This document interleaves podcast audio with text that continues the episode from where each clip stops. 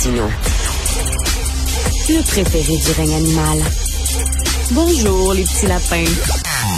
Petit lapin, petit lapin. Alors, euh, on sait qu'on est en pénurie d'enseignants. On a besoin d'enseignants. Euh, malheureusement, il y a un problème, c'est que, bon, euh, pour devenir enseignant, pour pouvoir faire vos stages et tout ça, vous devez réussir un test de certification en français écrit. et ça, c'est très important. Et on dit, il y a des gens qui disent que le test est beaucoup trop difficile, très difficile. Il y a beaucoup d'enseignants qui pourraient être de bons enseignants, qui ne peuvent pas enseigner euh, parce qu'ils ne réussissent pas ce test-là. Est-ce qu'il faut le rendre plus facile? Écoutez, ça a même divisé notre équipe euh, euh, ce week-end. Il y a eu des échanges de courriels. Moi, je trouve que quand tu es un enseignant, tu devrais maîtriser parfaitement ta langue et on n'a pas à baisser la barre. Absolument pas. J'ai des collègues qui m'ont dit, Richard, t'es dans le champ. Le test, est-ce que tu le fais? Il est vraiment beaucoup trop difficile. Donc, ça nous divise. Nous allons en parler avec Véronique Léger, chargée de cours et formatrice en français écrit à la Faculté des sciences de l'éducation et de l'éducation permanente. Bonjour, Madame Léger. Bonjour, je vous remercie de recevoir une chargée de cours. Ça change.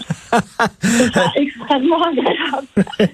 On est très content de vous parler. Donc, euh, écoutez, je trouve qu'un test de français se doit d'être exigeant, d'être difficile, parce que quand on est professeur, on devrait être la crème de la crème. Je le disais, il y a des collègues qui disent, écoutez, là, c'est plein de pièges. On dirait que ce test-là est fait pour piéger les jeunes, pour qu'ils ne réussissent pas l'examen. Vous en pensez quoi, Madame Léger? Alors, ce que j'en pense, c'est la chose suivante. À quoi sert l'enseignement de la grammaire, que ce soit primaire, secondaire ou à l'université?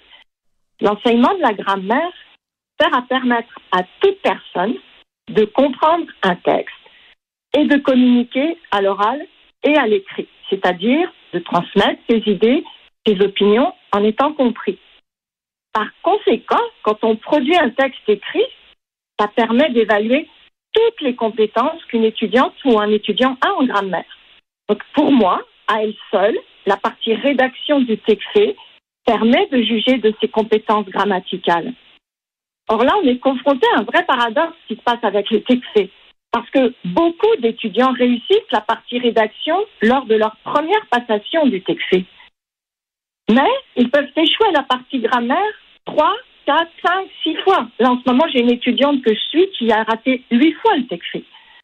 Alors, il y, a il y a vraiment des questions à se poser mais, excusez-moi, mais je, pose la question est-ce que cette étudiante ou cet étudiant-là, peut-être que est-ce que c'est une bonne étudiante ou euh, elle, a des problèmes euh, avec le français, avec sa maîtrise du français? Parce que c'est normal aussi que le test soit exigeant. Là. On veut être prof, là. on veut pas être euh, pharmacien, on veut pas être ébéniste, on veut pas être électricien, on veut être professeur. Donc c'est normal qu'on demande une, une connaissance, une maîtrise de sa langue. Mais vous, ça vous paraît normal qu'on demande la même maîtrise de la langue, c'est-à-dire avec une partie de grammaire très étoffée, à des futurs enseignants en éducation physique, en mathématiques, en arts plastiques, et qu'on n'en demande pas plus aux futurs enseignants de français? Est-ce que vous ne pensez pas qu'on pourrait faire des tests différents selon ce qu'on enseigne? Je suis parfaitement d'accord avec vous qu'un futur enseignant en français, c'est-à-dire au primaire, ils enseignent le français, secondaire, etc. Mais le Qu'est-ce qu'on demande à tous les enseignants D'être capables d'écrire et de communiquer avec des parents, l'école, etc., sans faire une faute tous les trois mots et en étant compris. Donc, pour, normalement, c'est ça le but de la grammaire. Hein. La grammaire, faut faire le transfert en rédaction. Et ça qui est, génial, c'est qu'ils réussissent la partie rédaction, qu'ils testent toutes leurs compétences en grammaire, finalement, mais, qu'ils échouent à la partie, à la partie grammaire. Donc là, il y a quelque chose d'anormal. Et ce qui est anormal, moi, en tout cas, ce qui me concerne, c'est que je ne comprends pas, premièrement, comment on demande les mêmes compétences à tous les enseignants, parce que ça, je sais qu'à l'université, là, les futurs profs de français, là, n'ont pas tellement plus de cours de grammaire que les futurs profs en mmh. histoire, en maths, etc. c'est anormal. Je comprends, Madame, Madame Léger, mais en même temps, je vais avoir l'air d'un vieux schnock, ce que je suis. Euh, mais, euh, mais vous savez, lorsque j'étais jeune et que euh, bon, j'avais un cours d'histoire, par exemple, j'avais un cours de géographie ou de maths, et j'écrivais, mes professeurs me corrigeaient mes fautes, même s'ils n'étaient pas des profs de français. ils étaient profs de maths et de géographie, d'histoire, et corrigeaient quand même mes fautes. Je, je me faisais pas seulement corriger dans mes cours de français à l'université, les étudiants sont pénalisés quand ils font des erreurs dans les textes qu'ils doivent remettre. Mais ce que je veux, ce que je veux qu'on comprenne, c'est que c'est à ça que sert la grammaire, c'est-à-dire être capable d'écrire et de communiquer ses idées. Puis cela dit, regardez bien, dans le texte là, il y a euh, il y a des questions, il y a 17 points qui sont alloués au, vocabulaire. Hein. Alors là, par exemple, on leur demande euh, on leur demande qu'est-ce que signifie tel préfixe et tel suffixe, par exemple. Le sens du préfixe pat dans pathologie ou le sens du suffixe aison dans pendaison. Pensez-vous qu'un futur enseignant qui n'en connaît pas le sens sera un mauvais enseignant? Vous, en tant que journaliste, en hmm. connaissez-vous le sens de tous ces préfixes et suffixes Ne pas les connaître, va-t-elle vous gêner dans votre tâche? Euh, mais, mais j'avoue que bon, il y a, là, dans le journal de Montréal, la journaliste arrive avec euh, bon certaines questions là, qui sont tirées euh, du, du, fameux test, et j'avoue mm-hmm. qu'il y a des questions sur des accords assez incongrus de participe passé, tout ça que je, je, je, coulerais. Je vous le dis franchement là, je sais pas quelles seraient mes notes, je courrais, mais il y a d'autres questions. Cauchemar, est-ce que ça prend un D à la fin? Ben, J'espère que des enseignants savent que cauchemar ça s'écrit avec un R et il n'y a pas de D, ils se rendront. Voyons donc, on sait que c'est, ils se rendront. L'enseignante s'est empressée, pas de E. Mais bon Dieu, ça prend un E, elle s'est empressée. il, y a, des questions là-dedans qui me semblent tomber sous le sens. Puis si quelqu'un n'est pas capable de répondre à ces questions-là, ne devrait pas être prof. Je suis bien d'accord avec vous, je suis bien d'accord avec cette partie-là, mais regardez bien. Il y a 17 points alloués au vocabulaire, comme j'étais en train de vous le dire. Et la plupart du temps, la majeure partie des étudiants qui ratent 3, 4, 5 fois le texte arrivent à avoir une note de 68 à cause du vocabulaire, alors que la note de passage est de 70. Et j'ai nombre d'étudiants qui, au bout de la troisième passation, n'arrivent pas à passer ce cap des 68 à 70. Par exemple, on leur demande, regardez bien, on leur demande qu'est-ce que ça veut dire payer rubis sur ongle ou la moutarde de Montonnet. Mais sachez que dans une classe de 35 étudiants, oui, j'ai des étudiants d'origine québécoise, mais j'ai des étudiants d'origine chinoise, vietnamienne, arabe, africaine, péruvienne, roumaine, libanaise. Pensez-vous qu'ils connaissent le sens de, des expressions comme au diable Vauvert ou tomber de Caribe dans Scylla Est-ce que ce sera pour autant des piètres enseignants? Certainement pas, sauf qu'ils vont réussir à avoir 70% et on aura mesuré leur niveau de compétence en grammaire. Et j'ai un pour moi, regardez bien, juste pour terminer là-dessus, oui. ces questions de vocabulaire, là, elles mesurent davantage une compétence culturelle que professionnelle. Et c'est ça le problème. Et à mon avis, elles n'ont rien à faire dans un tel test. J'ai un collègue ici, euh, André euh, Sylvain, qui est très au fait de ce de ce sujet-là et euh, qui qui m'est arrivé avec une question qui est fort pertinente. Est-ce qu'il n'y a pas des intérêts financiers derrière ça? C'est-à-dire qu'il y a un organisme qui s'appelle le CFRAN. C'est cet organisme-là qui s'occupe du, du fameux test du test écrit.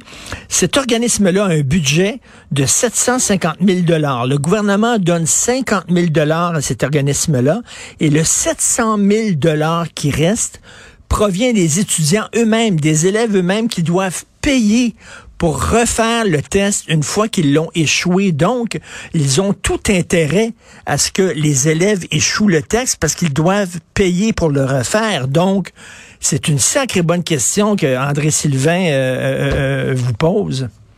Ben, je suis assez d'accord avec votre collègue en tout cas. Oui. Parce que c'est vrai que c'est complètement scandaleux.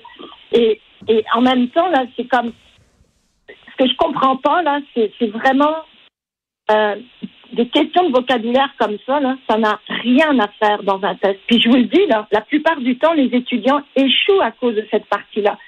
Alors, puis je voulais aussi vous dire une chose, euh, vous seriez pas capable de répondre aux questions sur l'accord des participes passés, vous savez sans doute que euh, on est en train de faire en sorte qu'on abolisse tous ces accords complètement débiles et qu'on fasse en sorte qu'avec l'auxiliaire à voir, euh, le, le, participe passé sera toujours invariable et qu'avec l'auxiliaire être, on pourra accorder, on accordera toujours que le verbe soit pronominal ou pas avec le sujet. Parce qu'il n'y a rien de plus arbitraire que cette règle qui n'est basée sur absolument rien, si c'est une décision prise par Clément Marot un jour, qui je ne sais pas quoi, il n'allait pas bien. Mais, mais c'est une langue, on le sait, c'est une langue très difficile avec plein de pièges. Moi, je trouve que c'est ce qui fait sa beauté de cette langue-là. Cela dit, lorsqu'on est professeur, puis là, je me fais l'avocat du diable, tiens, pour la conversation, Madame Léger. Euh, euh, euh, lorsqu'on est professeur, c'est comme si on, était un athlète olympique. À un moment donné, il faut pas baisser la barre. Un athlète olympique devrait être parmi les meilleurs. On s'attend des profs qui connaissent plus la langue que, que nous-mêmes. Euh, non. Mais, oui, mais là encore une fois, moi ce que j'aimerais qu'on distingue, c'est les futurs enseignants, qui vont enseigner le français, le français, la grammaire, le fonctionnement de la langue, et ceux qui vont s'en servir. On ne peut pas vivre sans français, de toute façon, quelle que soit la matière. Mais je veux dire, on ne, on on ne devrait pas demander la même compétence à un futur quand même enseignant de mathématiques par rapport à un futur enseignant en français. C'est ça que je veux dire. Mm. Et dans leur cursus, là, durant le bac, là, ben les, les, futurs enseignants de français n'ont pas tellement, n'ont pas de cours de grammaire supplémentaires par rapport aux autres enseignants. C'est complètement fou. C'est complètement fou. Alors, ce qui fait que la plupart des étudiants se retrouvent devant des classes, incapables de répondre aux questions des élèves. Alors, qu'est-ce qui fait le plaisir d'enseigner? Moi, pourquoi est-ce que j'adore l'enseignement? Ben, Parce que j'ai assez travaillé, j'ai assez de connaissances, puis je vous le dis, je continue à apprendre. J'ai pas fini d'apprendre. Mais en même temps, j'ai assez de connaissances pour pouvoir répondre aux questions de mes étudiants et de ne pas avoir peur qu'ils me posent une question. Et puis de pouvoir profiter d'eux. Si on n'est pas là pour profiter des étudiants, je vois vraiment pas pourquoi est-ce qu'on enseigne. Mais en tout cas, la question de l'argent, que ce, ce, test-là est supervisé par un organisme qui a tout intérêt à ce que les étudiants euh, le coulent parce qu'ils vont payer pour le reprendre. Ça, il y a un problème. Je pense qu'on peut s'entendre là-dessus. Là. Oui, il y a un problème. Il y a un problème. Alors pourquoi en fait ils payent à chaque fois? Parce que ils peuvent passer le test. Au, ben, en tout cas, il faut qu'ils aient réussi le test avant leur troisième stage. Parce que s'ils n'ont pas réussi le test avant leur troisième stage, ils peuvent plus poursuivre leurs études. Bon, ça c'est ce qui se passe. Mais là, en ce moment, le paradoxe dans tout ça, c'est que aujourd'hui, même sans avoir réussi le test, les étudiants peuvent faire des remplacements et puis même obtenir des contrats. Alors c'est assez paradoxal. Ben oui, tout à fait. Euh, merci beaucoup, très intéressant. Euh, Véronique Léger, chargée de cours et formatrice en français écrit à la Faculté des sciences de l'éducation, l'éducation permanente. Et un coup de chapeau tient à mon collègue euh, André-Sylvain Latour qui a fait des recherches concernant l'argent follow de monnaie, comme on dit en anglais. merci beaucoup, Madame Léger. Merci. Merci, Monsieur Martineau. C'est un plaisir de vous parler. merci, au revoir.